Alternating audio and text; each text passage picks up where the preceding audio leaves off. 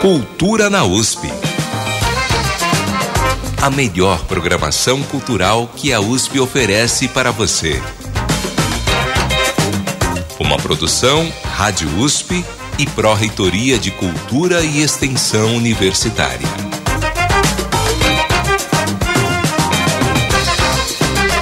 Boa tarde, começa agora uma nova edição do programa Cultura na USP.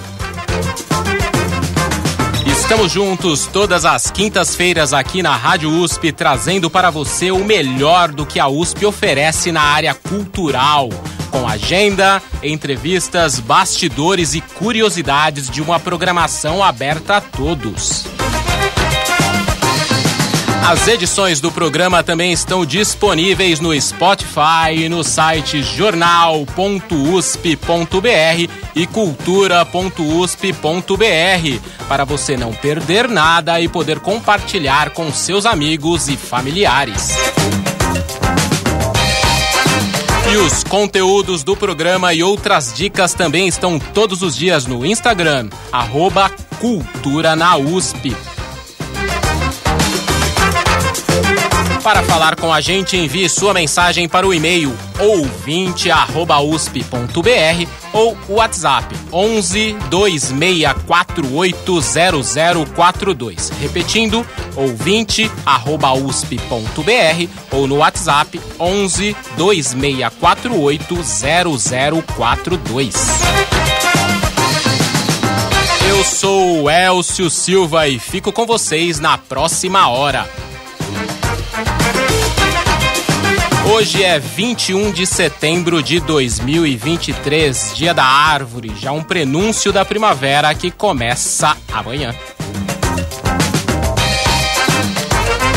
Hoje também é o Dia Nacional da Luta da Pessoa com Deficiência, que nos lembra sobre a importância de refletir e repensar ações que de fato incluam as pessoas com deficiência na sociedade, removendo barreiras e desenvolvendo ações efetivas para a inclusão.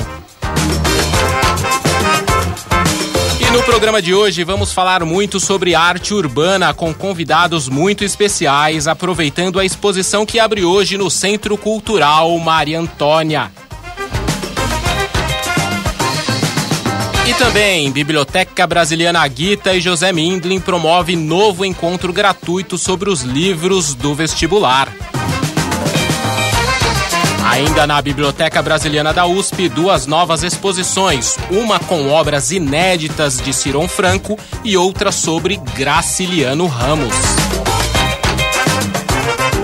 Envelhecimento ativo é o tema de evento que acontece amanhã na USP. E a Orquestra Sinfônica da USP realiza a Semana Camargo Guarnieri com programação até o final do mês, dia 30 de setembro. O Coral da USP também tem uma apresentação gratuita neste sábado. E no Centro de Preservação Cultural da USP, Casa de Dona Yaya, o domingo é de brincadeira para crianças de todas as idades. No Teatro da USP, última chance para a temporada dos espetáculos 1989 e Olhos Moles. Tudo isso agora aqui no Cultura na USP.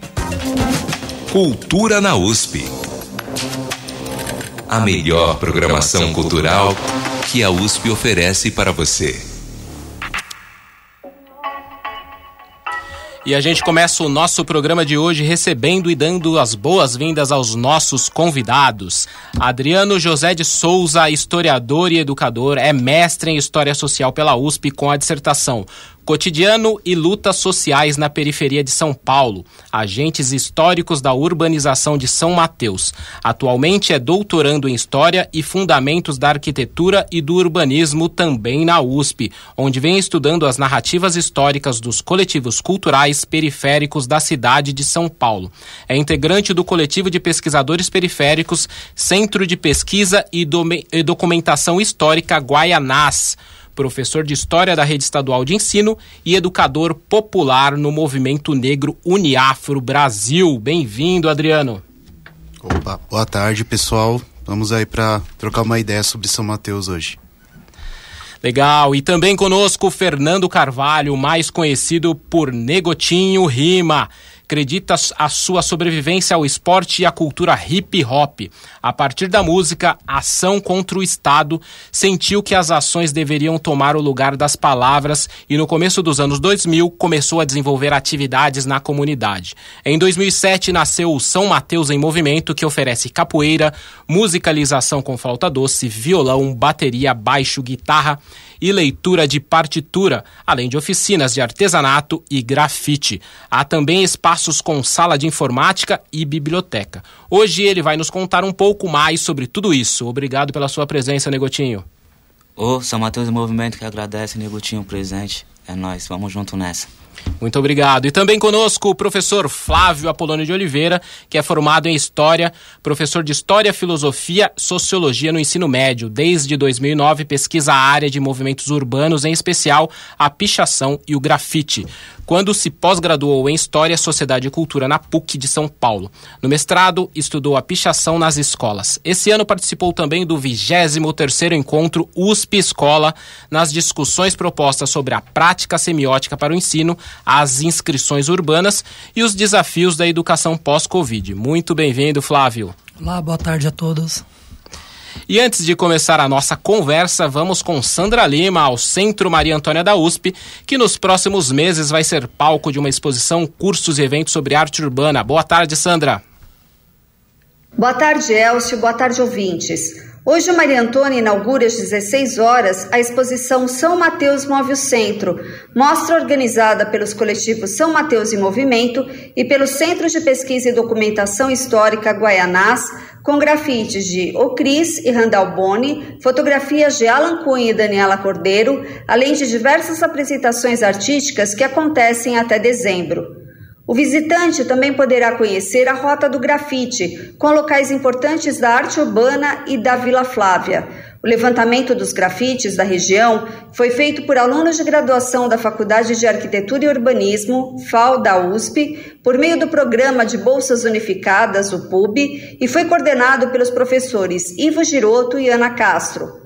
Ana Castro, que também é vice-diretora do Maria Antônia, fala um pouco desse trabalho de pesquisa e extensão e a interação com a sociedade com essa exposição, São Mateus Move Centro, é uma exposição que faz parte das comemorações de 30 anos do Centro Cultural Maria Antônia, da Pró-Reitoria de Cultura e Extensão da USP, e é uma exposição que reúne ações dos coletivos São Mateus em Movimento, do CPDOC Guaianás, ambos coletivos sediados na Zona Leste de São Paulo. É, o encontro desse coletivo com a USP, primeiro com a FAO e agora com Maria Antônia, é, do nosso ponto de vista, ele não, não, não tem apenas o intuito de destacar a força dessa produção periférica, que é inequívoca, unívoca, né, e que tem tido um papel central na, na cena contemporânea e invertendo um pouco, né, o sentido da movimentação cultural na cidade, mas é, eu acho que oferece assim novas possibilidades de aproximação da, da própria universidade com a força é, das periferias, das quebradas, né. Então, para a gente, é, eu falo né, para nós, assim, falo em meu nome, mas falo também em nome do José Lira, que é diretor do Centro Maria Antônia, e do Ivo Giroto, que é professor da FAO e que participou comigo desse projeto desde desde o início, já há três anos, é, é um projeto que vai além da exposição, né? E, e oferece, assim, no Centro Maria Antônia, uma série de apresentações musicais, cursos, de oficinas, mas mais que isso, é um projeto que representa um compromisso mesmo de diálogo e de aprendizado é, e de abertura e de impulso da própria universidade em direção a outras formas de conhecimento. Então, a gente quer convidar todos e todas para estarem conosco na abertura é, e durante todos esses eventos que vão acontecer durante seis meses.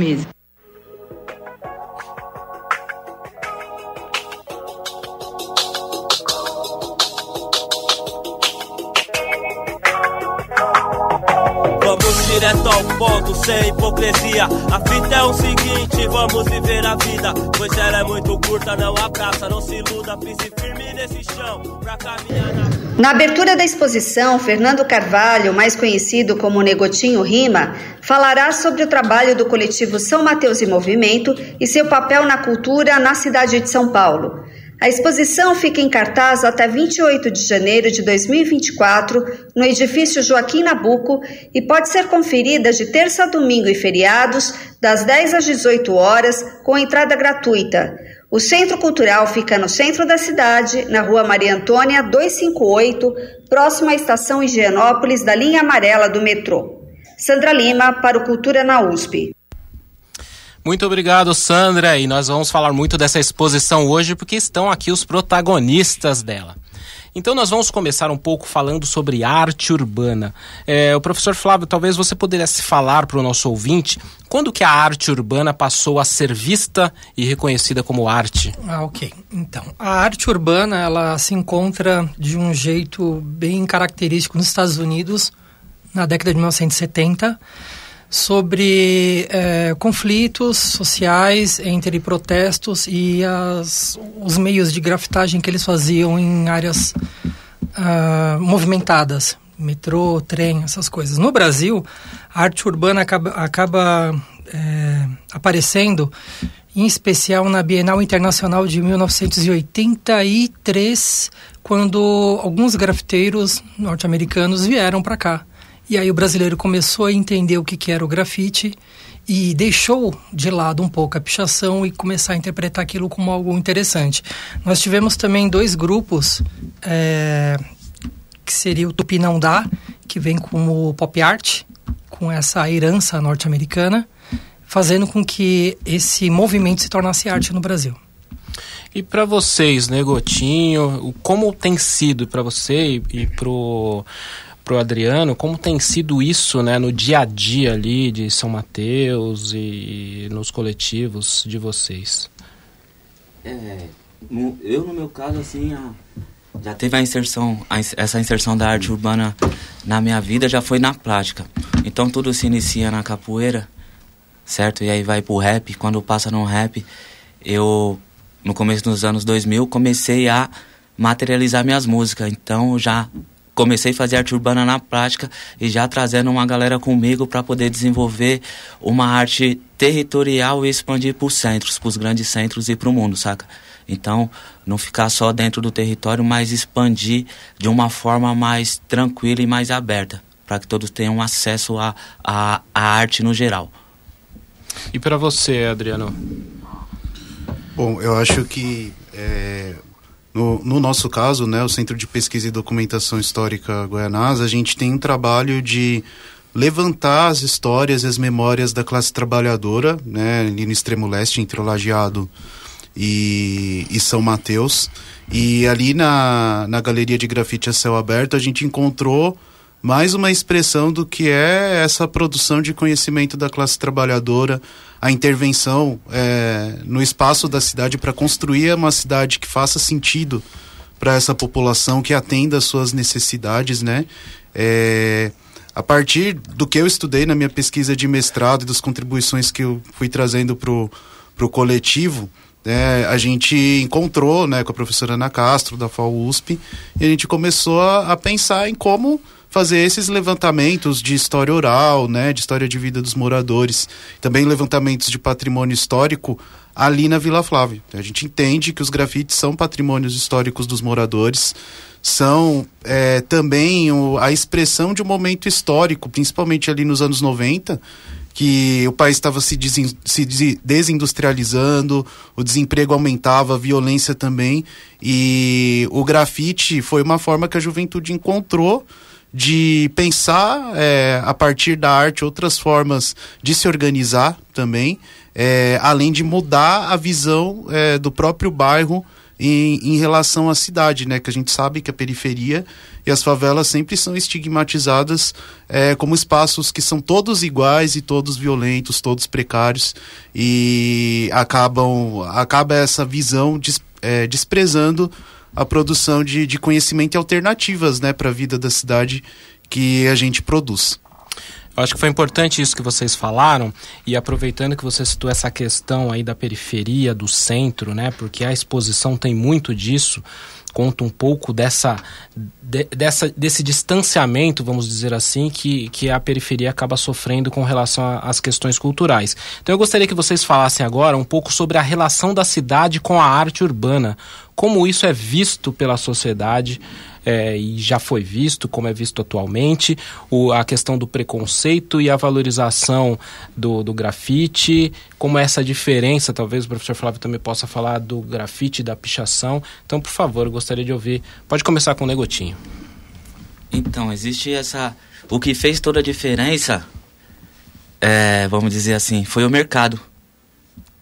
O mercado é, foi fundamental porque é, se tornaram os artistas de, é, de cultura urbana, hoje eles são profissionais no trabalho, já são considerados grandes, grandes artistas, né? E que não precisa nem citar nomes, que tem vários. Então, isso reverbera dentro da periferia. Então, quando o periférico começa a desenvolver, ele já começa a desenvolver pensando em um trabalho profissional. Que antes era descriminalizado muito mais, né? Então, é igual, é muita coisa assim. Principalmente na, nos grafite, o mercado entrou e praticamente você vê pouco mercado olhando para a pichação diretamente assim. O cara não contrata o pichador, saca? Ele contrata o muralista, certo? Contrata o grafiteiro, vamos dizer assim. Isso causa um impacto, então eles já é, essa arte urbana ela deixou de ser um pouco meio que revolucionária para atender o mercado, né? Mas quando ela surge ativamente dentro da periferia é uma arte revolucionária, certo? E assim como o rap é a mesma coisa. O rap ele por isso que em 2007, talvez um pouco antes, a gente parece que já foi visionário. Porque na materialização da minha música, vamos dizer assim, eu coloquei o que eu estava falando em prática. Coisa certo. que é, muitos artistas do rap em si não conseguiu colocar em prática. Ficaram só com o disco pronto. Então, para você é, entender o que o cara tá dizendo na música, no verso, e absorver o que é de bom e descartar o que é de ruim, poucas pessoas conseguiram. Saca? Então é impactante. Então, quando tem essa transformação, essa virada do século, assim, vamos dizer assim, que vem outras gerações do rap, eles já vêm com o rap olhando pro mercado. Então hoje o rap também é, é o mercado. Então tudo que praticamente o que manda na, na música, assim, nessa cultura urbana, urbana assim tal, que dá mais gana para as pessoas fazer é o incentivo financeiro.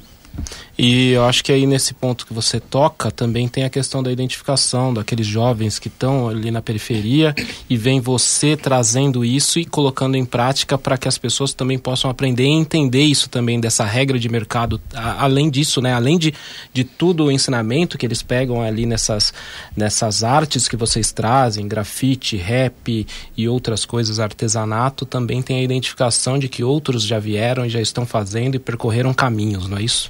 Isso, a gente foi. É, estamos completando 16 anos esse ano, então, para você ver, é uma juventude, né? Então, é, vim buscar conhecimento no centro e levar para dentro da comunidade ou da favela que seja, para aplicar mesmo e mostrar para eles que eles têm várias possibilidades de sair dali, conhecer o mundo que seja, fazer arte da forma que eles quiserem e também ganhar dinheiro com isso também é fundamental para nós, porque senão, porque muito tempo que a gente viveu dentro da, da comunidade, é, praticamente estancado lá, escondido, ou vítima do sistema, nos afastou da, da universidade. Entendeu? Então a gente não teve saída e a nossa saída foi a arte. A partir da arte, a, as pessoas conseguiram é, ter uma visão melhor assim do território, do, do da cidade, do país, para poder falar, pô, posso fazer melhor o que é de bom, eu tenho direito aqui dentro da minha comunidade que seja. Então a nossa ideia foi essa, é cultura, educação e transformação de território para uma melhor qualidade de vida. Perfeito. E para você, professor Flávio, como é essa questão aí da relação da cidade com a arte urbana, questão do preconceito, valorização e as diferenças da pichação e do grafite? É, então, se a gente pegar mesmo a diferença entre os dois pontos, né, de início, na verdade não tem diferença. O Brasil definiu que grafite e pichação são separados, mas é a mesma agressão ao espaço. Houve um mito em que se é, afirmava que não, grafite é autorizado, mas nunca foi. Eu tô para conhecer o artista que é vândalo aí, que chega e fala, não, fiz, ele não tocou lá na campainha. para ver se faz. Ele chegou e fez. A diferença da pichação e do grafite é que o grafite é mais detalhado, é mais elaborado. Não que a pichação não seja, porque você elaborar uma letra daquela também não é simples. Mas as duas vão estar vão tá em constante é, momento no nosso cotidiano.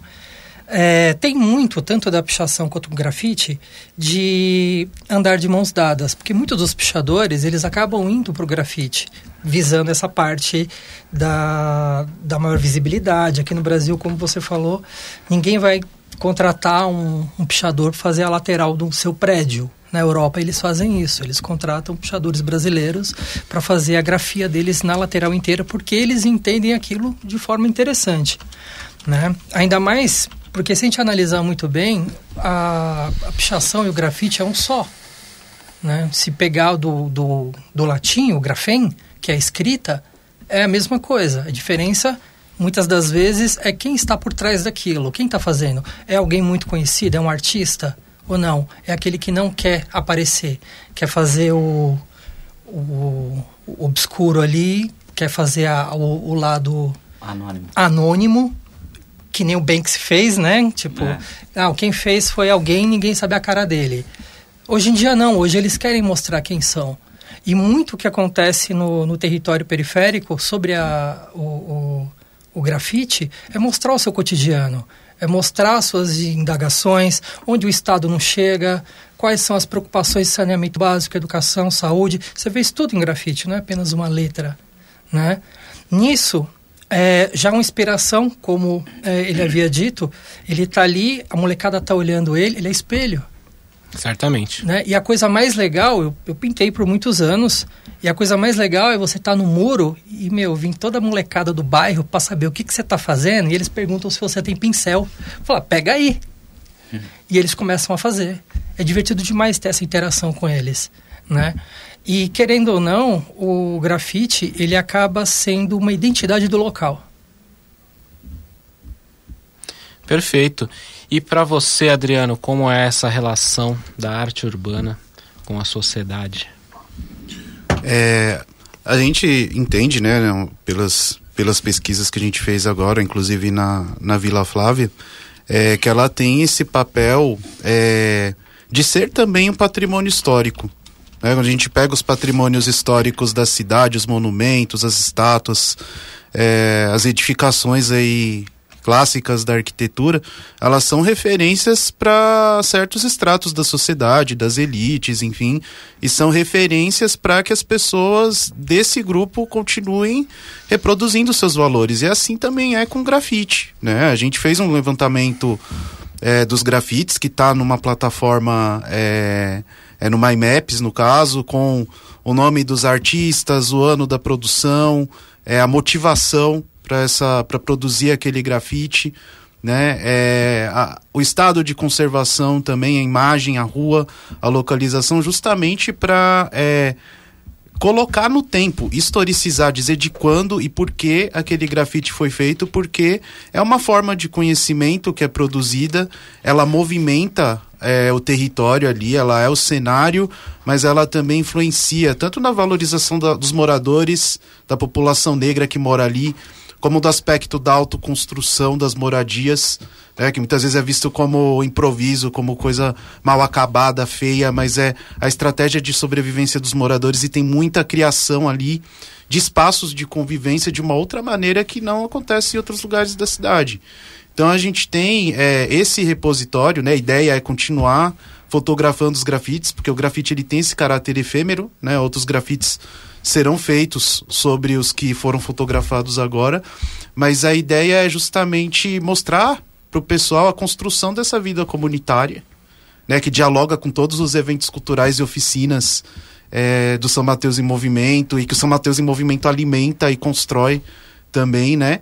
é, mas que é um valor para a comunidade é, para ser reproduzido ao longo do, dos anos, ao longo do, do, dos, dos, próximos anos, como uma forma de gerar renda, de emancipar essa população, de, de criar consciência, e por isso é um patrimônio histórico né, da população, é, não só da Vila Flávia, mas da população periférica e da cidade, do país, do mundo, inclusive por ser uma das é, tem os números aí de ser a, a maior galeria, né? Enfim, de, de vários espaços. Com certeza, é um patrimônio cultural do nosso país. Agora nós vamos fazer uma pequena pausa no nosso bate-papo, já já voltamos a esse assunto tão interessante. E agora uma dica para você que se interessa por livros e literatura ou você que vai prestar o vestibular. A Biblioteca Brasiliana Guita e José Mindlin vai promover na próxima quarta-feira, dia 27, mais um encontro do projeto BBM no Vestibular. São eventos que acontecem na própria biblioteca, cada vez tendo como um tema um dos livros da lista da FUVEST. A cada edição, um convidado especialista no, é, no autor conversa com o público sobre os livros, ajudando na compreensão e na análise dos conteúdos. O tema agora será o livro Campo Geral, de João Guimarães Rosa. Vamos ouvir? Eric Nogueira, doutor em Teoria e História Literária pela Universidade Estadual de Campinas e que desenvolve pesquisas sobre a obra deste autor. Ele explica o tema central desta obra e a sua importância na produção de Guimarães Rosa.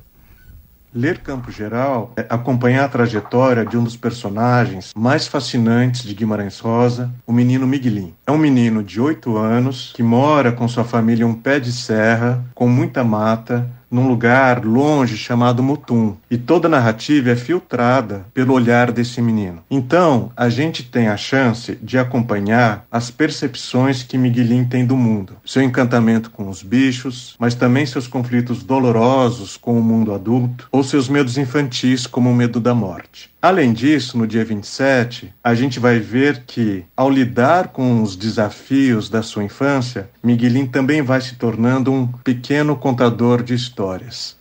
Campo Geral faz parte de um conjunto de sete novelas intitulado Corpo de Baile. Guimarães Rosa, numa carta ao seu tradutor italiano, diz que ali em Campo Geral estão germinando alguns temas que serão desenvolvidos nas outras narrativas. Ou seja, Campo Geral pode ser visto como uma espécie de terreno em que Guimarães Rosa vai semeando questões que vão reaparecer em Corpo de Baile, mas também em outras obras. Por exemplo, a questão da infância. A gente sabe que os personagens infantis são fundamentais em Rosa, porque eles têm uma percepção nova das coisas do mundo e com isso renovam a nossa percepção de leitores. E Miguelin é um dos primeiros e talvez o mais importante personagem infantil de Rosa.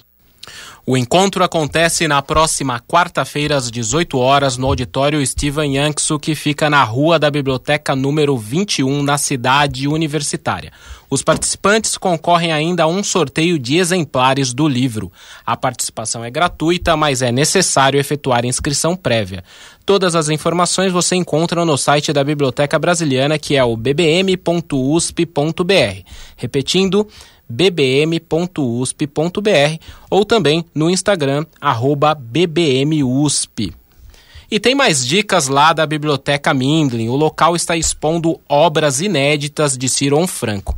A exposição do artista goiano é um protesto contra o garimpo ilegal, a violência contra os povos indígenas e a destruição do ambiente. São cinco obras inéditas que retratam a preocupação do artista com a exploração e a destruição do ambiente e dos povos originários, em particular dos Yanomamis, após os registros de ataques e invasões em Roraima no começo deste ano. Vamos saber mais com o professor Luiz Armando Bagolin, que é o curador da mostra. A exposição Garimpo de Ciron Franco traz pela primeira vez ao campus central da universidade três grandes esculturas e uma instalação na Praça Central que comentam a destruição, a invasão e, particularmente, as violências contra o povo Yanomami cometidas recentemente. Como toda obra do Ciron, desde o final dos anos 60, reúnem a um só tempo uma preocupação de caráter estético e uma preocupação com um ativismo político social. Ciron ficou muito conhecido na década de 80 com uma série que comentava o desastre ocorrido em Goiânia com a cápsula radioativa do Césio 137. Dessa vez, no entanto, a preocupação do artista se volta em relação à destruição das nossas florestas, particularmente na Amazônia. E o artista propôs fazer pela primeira vez a mostra desses trabalhos na universidade porque ele pensa que o caminho mais estrutural, mais importante para nós resolvermos os nossos problemas se passa pela educação. Então eu gostaria de convidar a todos, a todas, para ver, presenciar, experimentar a obra do Ciron Franco, que está na Biblioteca Brasiliana Mindlin. Venham todos. A exposição o Garimpo, o Carvão e o Ouro de Ciron Franco fica em cartaz até 3 de novembro, de segunda a sexta-feira, das 8 às 18 horas, no Espaço Brasiliana, que fica na Rua da Biblioteca 21, aqui na cidade universitária, em São Paulo. A entrada é grátis e mais informações estão disponíveis no site da Biblioteca Brasiliana Guita e José Mindlin da USP, é, que é o bbm.usp.br, repetindo bbm.usp.br. E a segunda exposição abre na segunda-feira, dia 25. Graciliano Ramos, de Caetés a Memórias do Cárcere. Tem também um seminário internacional na programação. Quem explica é o professor Fábio César Alves, que é um dos organizadores. O Seminário Graciliano Ramos 7090 comemora os 90 anos de publicação de Caetés e São Bernardo, os 70 anos de publicação das Memórias do Cárcere e relembra o 70 aniversário de morte do escritor. Para esse fim, foram convidados pesquisadores do Brasil e do exterior que se propõem a repensar o legado de Graciliano e sua produção romanesca, contística, memorialística, assim como sua atuação pública. Ao final do evento, nós teremos a apresentação da peça Infância com Alexandre Rosa e Ney Piacentini. A exposição foi pensada como desdobramento do seminário e serão expostos datiloscritos, manuscritos, fotografias e principalmente as primeiras edições dos livros de Graciliano. Estão todos convidados tanto para o seminário como para a exposição. Vamos lá, vamos lá, estamos voltando aqui no estúdio e vamos falar logo logo mais sobre arte urbana. Cultura na USP. Voltamos aqui ao estúdio onde estamos recebendo os convidados Flávio Apolônio, Adriano José de Souza e Fernando Carvalho, o Negotinho Rima, para falar sobre arte urbana. Gente, a gente estava conversando um pouco sobre a questão da sociedade e a interação com a arte urbana. E eu acho que assim, cada governo tem uma relação diferente com os movimentos de arte urbana. Né? Aqui em São Paulo já tivemos momentos de mais acolhimento e até de divulgação, propondo a incorporação disso na paisagem da cidade. Já em outros momentos, a política foi muito mais higienista né, com relação a isso. Como tem sido o desenvolvimento da arte urbana no Brasil, na visão de vocês? Ah, na, uma visão que eu tenho que é para no Brasil é tudo muito difícil, né? Então tá tudo muito engatinhando para as pessoas entender que não somos mais vagabundos, vamos dizer assim, né, num bom linguajar.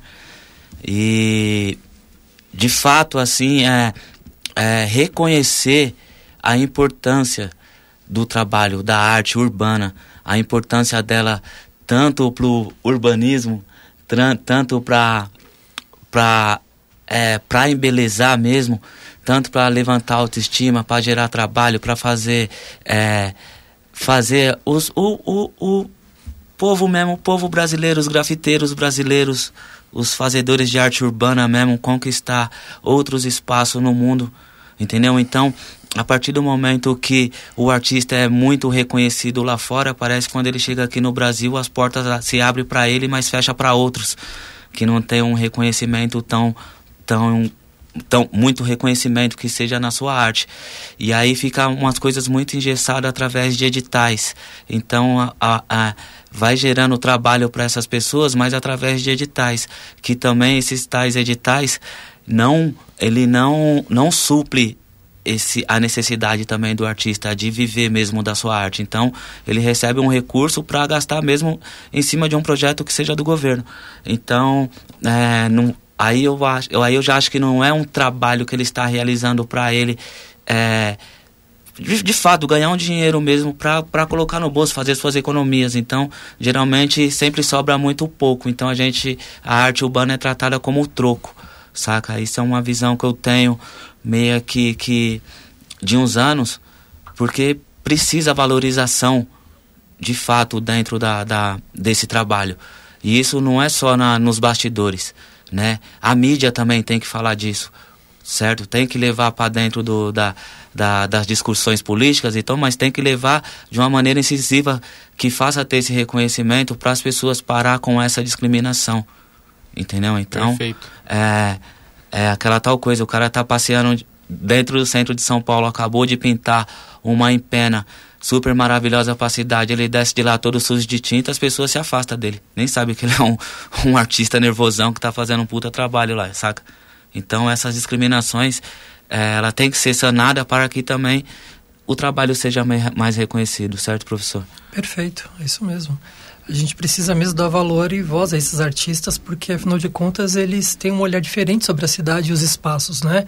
É, se apossar de determinados é, territórios para embelezar mesmo, né? Porque gestões políticas que tivemos fez com que a cidade cinza fosse privilegiada, sendo que simplesmente apagou o que seria, se eu não me engano, a maior exposição em céu aberto da América Latina, que era 23 de maio. É, eu ia comentar um pouco sobre isso, porque essa obra aí que era do Eduardo Cobra, né, ali na 23, que mostrava a cidade antiga entre os anos 1920 e 1930, foi apagado em 2017, ali na 23 de maio. E ele também teve uma outra obra apagada agora em 2023, que foi o Muro das Memórias, ali no Morumbi, que retratava imagens da cidade de São Paulo no início do século 20. Além dele também, os gêmeos, Otávio e Gustavo Pandolfo, também tiveram obras apagadas aí ao longo da história. E eles são artistas consagrados, né? Se a gente falar de grafite, são um dos nomes mais conhecidos no mundo, levando a arte aqui do Brasil, cada um no seu estilo, mas levando a arte brasileira para o mundo, né? É, eu penso é, a questão do, do, da arte de rua, eu acho que cada vez mais é, é importante a gente lidar com ela também como como um documento histórico. Acho que a pesquisa do professor Flávio é importante nesse sentido, apesar de ser um tema mais recente que quando é mais recente, geralmente os historiadores não, não colam muito né, nesses temas, mas eu acho que a iniciativa dele é bastante importante de vários outros que possam surgir aí também para ter esse, esse lado.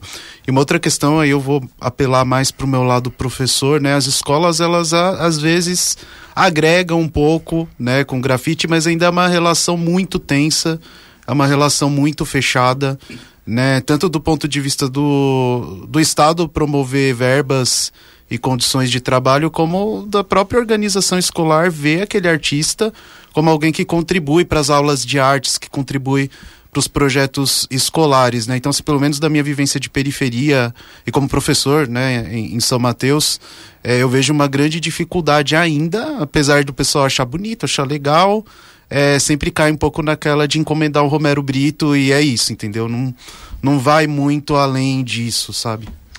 Eu vou aproveitar, o Negotinho acho que queria complementar, por favor. É, então, e, e pra você ver que o barato é tão louco que com essa evolução que eu tô falando, que aí as pessoas, é, que seja o governo vai valorizando, mas você vê que o barato é tão louco que o governo paga para fazer e também paga para apagar.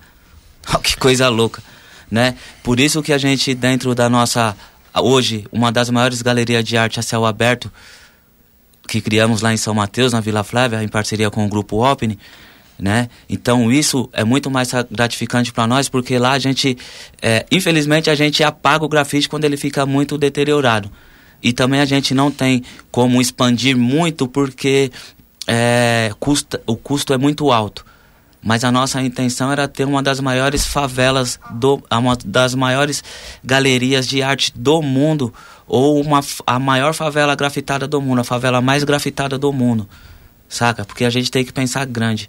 É dessa forma que a gente vai valorizar é, esses artistas periféricos que transforma a cidade de São Paulo para bacana ver.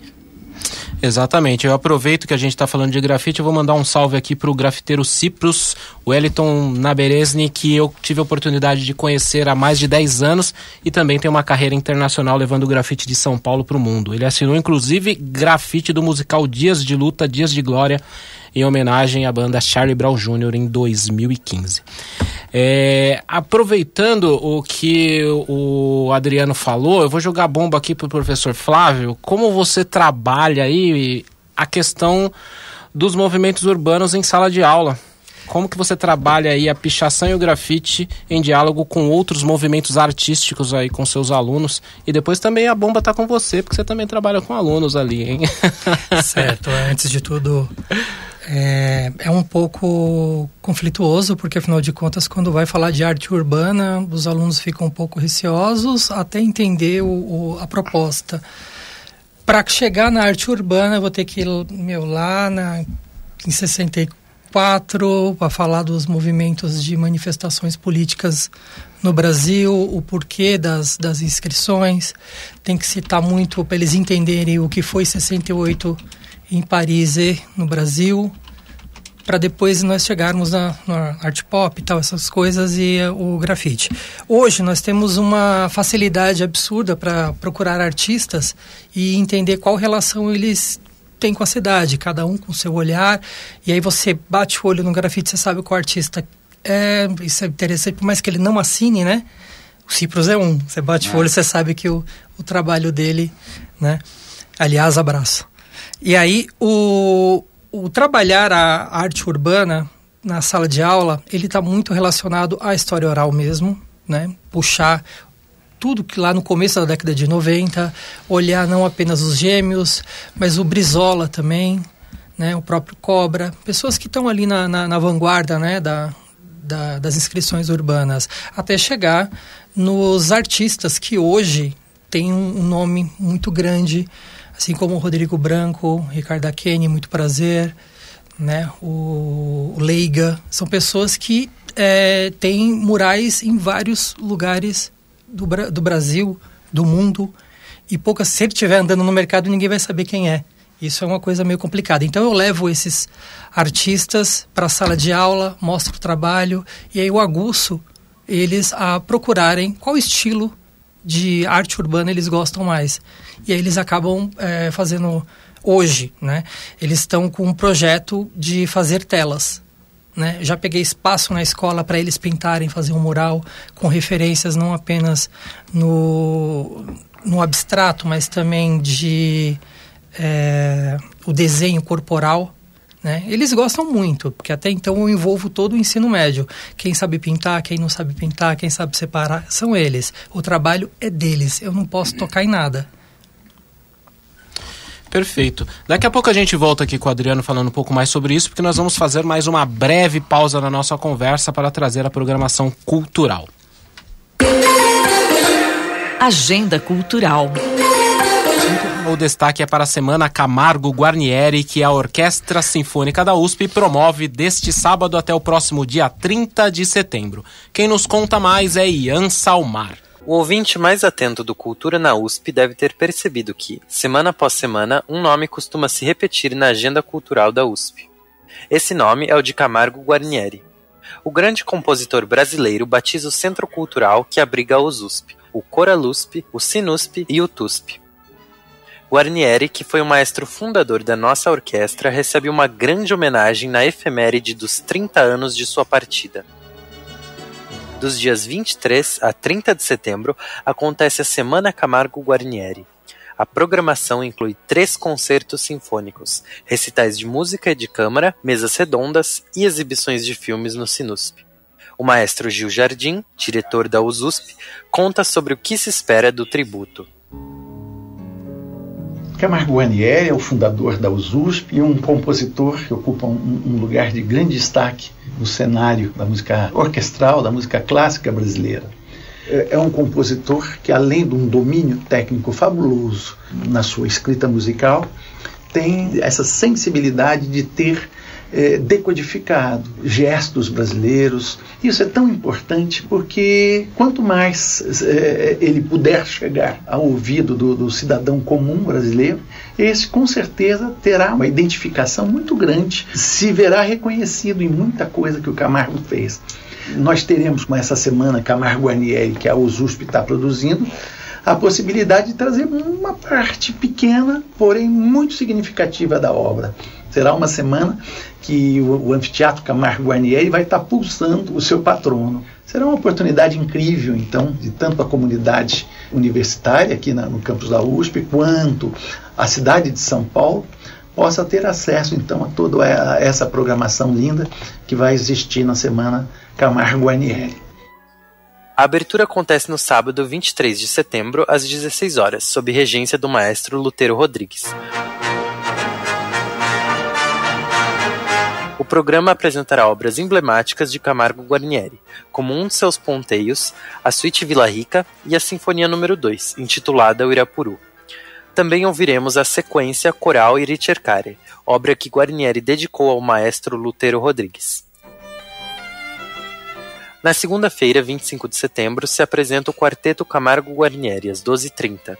O grupo vai tocar obras consagradas de autores brasileiros, como Oswaldo Lacerda, Heitor Villa-Lobos e, é claro, Camargo Guarnieri. Na segunda-feira também acontece a exibição do documentário Notas Soltas sobre um Homem Só. O filme pode ser visto às 14 horas no Sinusp. Na terça-feira, 26 de setembro, às 12h30, o público vai ter a chance de participar de uma mesa redonda. O tema é a performance musical da obra de Camargo Guarnieri, com a presença de renomados intérpretes da obra do compositor.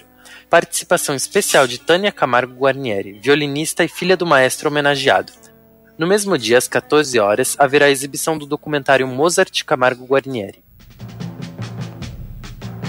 A programação não para por aí. Na quarta-feira, 27 de setembro, às 12h30, haverá um recital de professores e alunos do Departamento de Música da ECA USP, com obras de Guarnieri e de alguns de seus alunos de composição. Ouviremos alguns de seus ponteios, diversas canções e peças para grupo de percussão.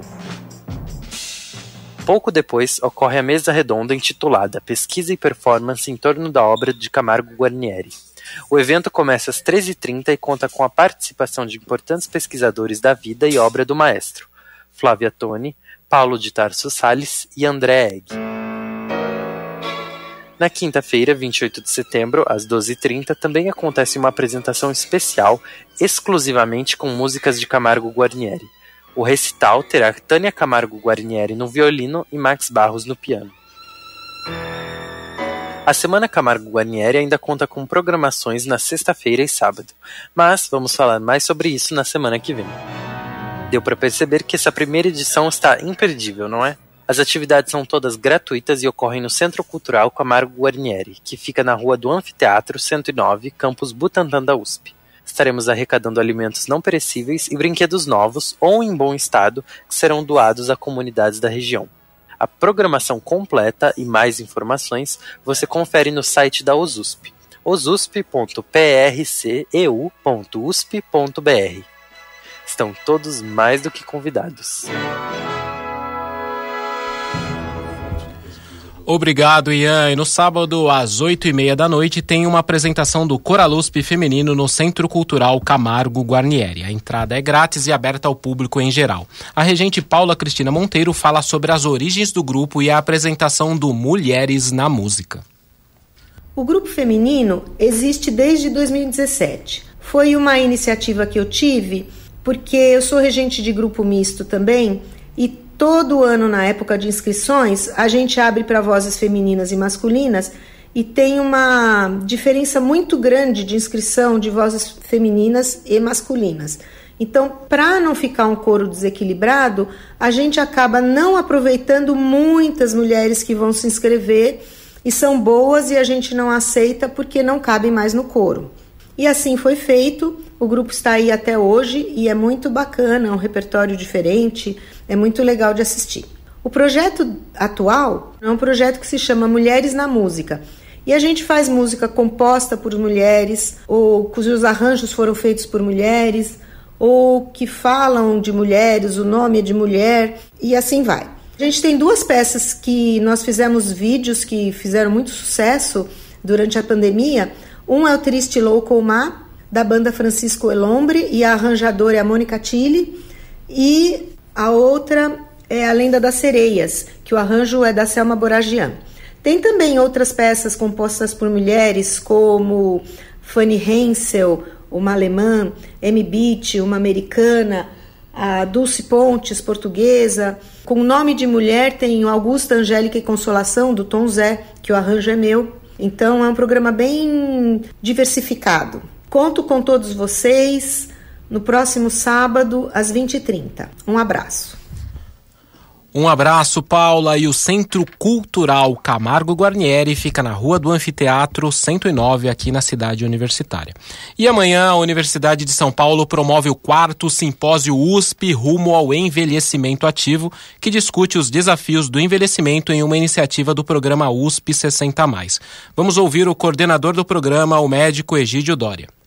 Nesta sexta-feira, dia 22 de setembro, realizaremos o quarto simpósio de envelhecimento ativo da USP, na Biblioteca Brasiliana. Serão abordados temas importantes para o envelhecimento ativo e que se mostraram sobretudo relevantes durante o processo pandêmico. Na primeira mesa, será discutida a importância da diversidade etária no contexto social, educacional e no mercado de trabalho, para a promoção da igualdade e redução das práticas discriminatórias pela idade. Na segunda mesa, será abordada a inclusão digital e, com isso, a desconstrução do estereótipo de que toda velhice é incompatível com novas formas de tecnologia. Na terceira mesa, abordaremos a importância de envelhecer saudavelmente com deficiência física, dois contextos que, para a maioria da população, se mostram incompatíveis. E, no fim, no quarto módulo, abordaremos a intersecção do idadismo com outras formas de preconceito, no sexismo, o racismo e o LGBTQismo. Espero vocês neste evento, que é gratuito e será realizado amanhã, sexta-feira, 22 de setembro, na Biblioteca Brasiliana. O quarto simpósio USP rumo ao envelhecimento ativo será realizado amanhã, 22 de setembro, a partir das 9 horas da manhã, na Biblioteca Brasiliana Guita e José Mindlin, que fica na Rua da Biblioteca 21, no campus Butantã da USP. A participação é gratuita a partir de inscrições online no site cultura.usp.br barra USP 60. E no Centro de Preservação Cultural da USP, Casa de Dona Yaya, o domingo é de brincadeira para crianças de todas as idades. O convite é de Daiane Inácio, da equipe do CPC. Olá, Daiane. Boa tarde, Elcio. Boa tarde, ouvintes da Rádio USP. Neste domingo, 24 de setembro, das 10 às 13 horas, nosso time de educadores oferece uma programação recheada de brincadeiras e atividades para a criançada, desde caça ao tesouro, bolhas de sabão, mandala educativa a técnicas de desenho e pintura. Somos uma instituição inclusiva e toda a população é bem-vinda indistintamente.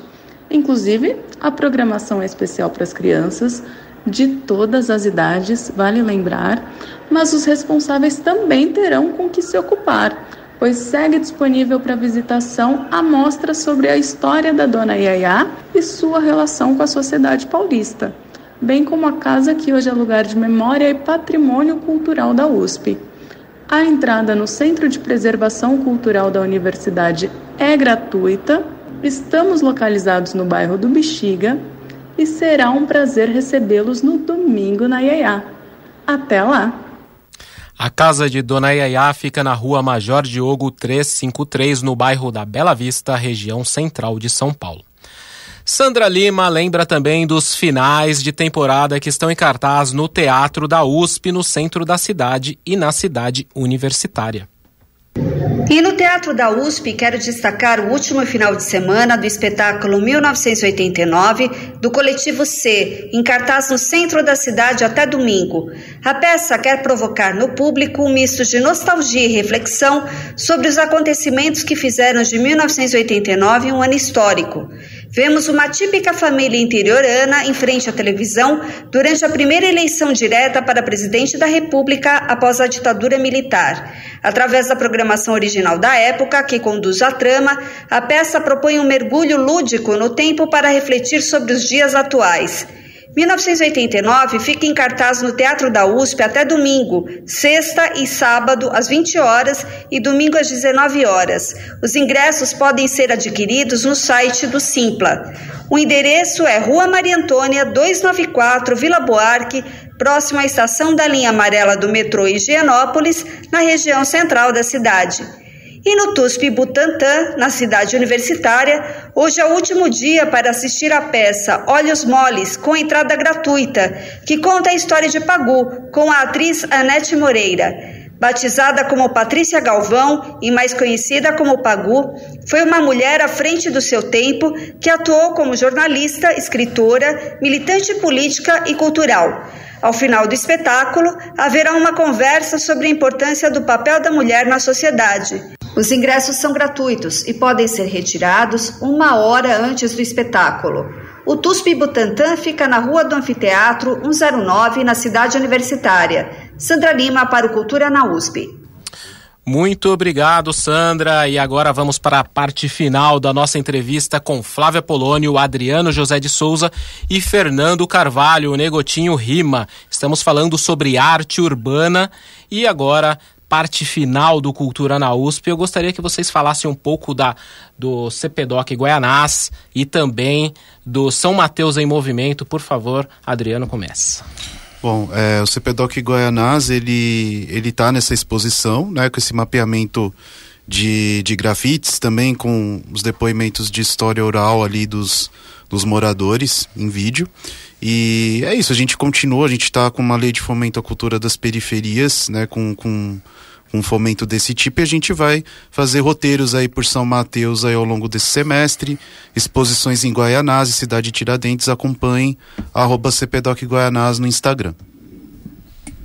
Negotinho Rima, por favor, fale um pouco sobre o trabalho do São Mateus em Movimento. São Mateus em Movimento já está completando 16 anos esse ano, certo? Vamos fazer uma festa maravilhosa aí dia 12 do mês que vem para contemplar todas essas atividades culturais que a gente vem trazendo ao longo de, de, desses 16 anos para de fato transformar vidas e o nosso território através da cultura urbana. É nós. Muito obrigado. E agora, professor Flávio, eu gostaria que você desse uma dica aí para o nosso ouvinte, para quem está nos ouvindo aqui no Cultura na USP, o que podemos fazer para desenvolver mais essa área de cultura urbana é, quais são as, as, suas indicações sobre os trabalhos de cultura urbana, grafite e tudo mais? Acho que o, é o caminhar pela cidade mesmo, né? registrar os espaços que estão sendo feitos. É, a gente acabou citando alguns nomes aqui e, é, de artistas que vão estar tá no na exposição na exposição né o Nunca Arte Seticari o Watanabe Street Art a Krika o Cherrug a Stella e a Pri Barbosa, a gente nem falou das meninas direito, né? Isso. Nina Pandolfo, Mari Mates tal, que também faz isso. Acho que o interessante seria a gente é, andar em alguns cantos em que a movimentação da arte urbana está, está acontecendo. E se por acaso encontrar alguém fazendo uma arte, apenas contemple, porque está se tornando cada vez mais raro, né? E não pode acontecer isso. É. Muito obrigado. Eu acho que agora, agora é bom vocês comentarem um pouco então sobre o que as pessoas podem esperar na exposição São Mateus Móvel Centro, organizada aí pelos coletivos São Mateus em Movimento e CPDOC Guaianás. É, então, muita cultura e é que nem a gente estava falando aqui agora, a gente queria dar esse espaço aqui e até corrigir um pouco, professor, que essas, essas pessoas que vão estar lá no na, na exposição, na realidade, elas têm obras dentro da nossa galeria Céu Aberto, né? Então, são obras de mulheres também, que na arte urbana as mulheres também têm que ser mais valor, valorizadas, né? Concordo. Porque claramente. a maioria dos, da, dos trabalhos existe 10 homens e uma mulher, tá ligado? Então, é bom trazer essa reflexão também, mas lá vamos ter sarau, vamos ter uma musicalização de São Mateus com vários artistas, Odisseia das Flores Grandier, é, as oficinas, né, professor? É, vai ser seis meses de muito trabalho cultural. Isso, isso vai ter oficina de fotografia com celular, fotografia documental e, enfim, lá o mapeamento de grafites vai ter um QR Code com o MyMaps e as fotos, então a exposição está no centro, mas vai dar acesso também aos grafites que estão na Vila Flávia na periferia. Perfeito. Então a exposição São Mateus Móvel Centro tem abertura hoje às 16 horas no Centro Maria Antônia da USP, que fica na Rua Maria Antônia 258, na Vila Buarque. A entrada é gratuita e a visitação é de terça a domingo e feriados das 9 às 18 horas. Nós estamos chegando aí ao fim de mais um programa Cultura na USP. Eu gostaria de agradecer muito a presença do professor Flávio Apolônio. Muito obrigado. Eu que agradeço pelo convite. Negotinho Rima, muito obrigado. Eu que agradeço aí, agradecer todo o pessoal que está colaborando com essa exposição. Gostaria também de agradecer ao professor Adriano. Muito obrigado. Obrigado a todos. Estamos chegando ao fim de mais um programa Cultura na USP. Agradecemos a audiência de vocês e esperamos que aproveitem muito as nossas dicas de hoje. Se você perdeu alguma informação, essa e outras notícias estão disponíveis em cultura.usp.br e no Instagram, arroba Cultura na USP.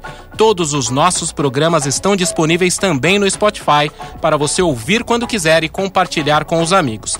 Não perca a exposição São Mateus Móvel Centro, porque ela está muito legal e vocês tiveram aqui uma parcial de como está esse trabalho. O Cultura na USP de hoje foi apresentado por mim, Elcio Silva, com trabalhos técnicos de Benê Ribeiro e produção e reportagens de Michel Setinic, Fábio Rubira, Sandra Lima, Eliette Viana, Bianca Kirklevski, Ian Salmari Lucas Coelho. Nos encontramos encontramos novamente ao meio-dia na próxima quinta-feira, dia 28 de setembro, com mais novidades aqui na Rádio USP. Você ouviu Cultura na USP. A melhor programação cultural que a USP oferece para você. Uma produção Rádio USP e Pró-Reitoria de Cultura e Extensão Universitária. Cultura na USP.